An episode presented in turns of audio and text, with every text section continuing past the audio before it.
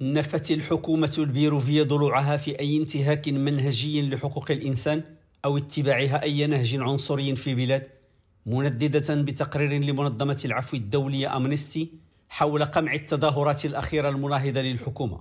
وجاء في بيان لوزارة العدل أن الحكومة تؤكد بشكل قاطع عدم وجود أي سياسة انتهاك واسع النطاق ومنهجي لحقوق الإنسان في البيرو ولا ما صنف عنصرية منهجية في تدابير اتخذتها مختلف السلطات. وكانت منظمة العفو الدولية قد اتهمت الحكومة البيروفية بارتكاب انتهاكات خطيرة لحقوق الإنسان في إطار قمعها العنيف للتظاهرات.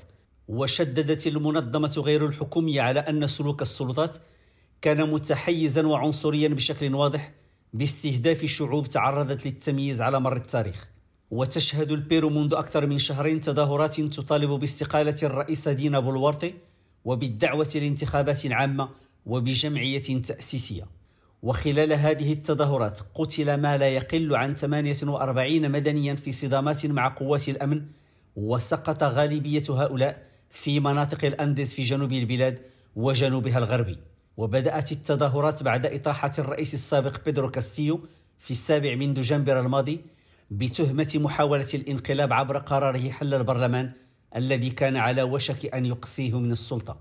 وتولت بعده نائبته بولوارت الرئاسة وذلك بهدف استكمال فترة ولايته حتى سنة 2026 وتنتمي بولوارتي إلى حزب كاستيو اليساري ويعتبرها المتظاهرون ومعظمهم من السكان الأصليين مثل الرئيس المخلوع كخائنة ويطالبون باستقالتها وحل البرلمان وعقد جمعية تأسيسية. رشيد مموني ريم راديو بوينوس آيرس.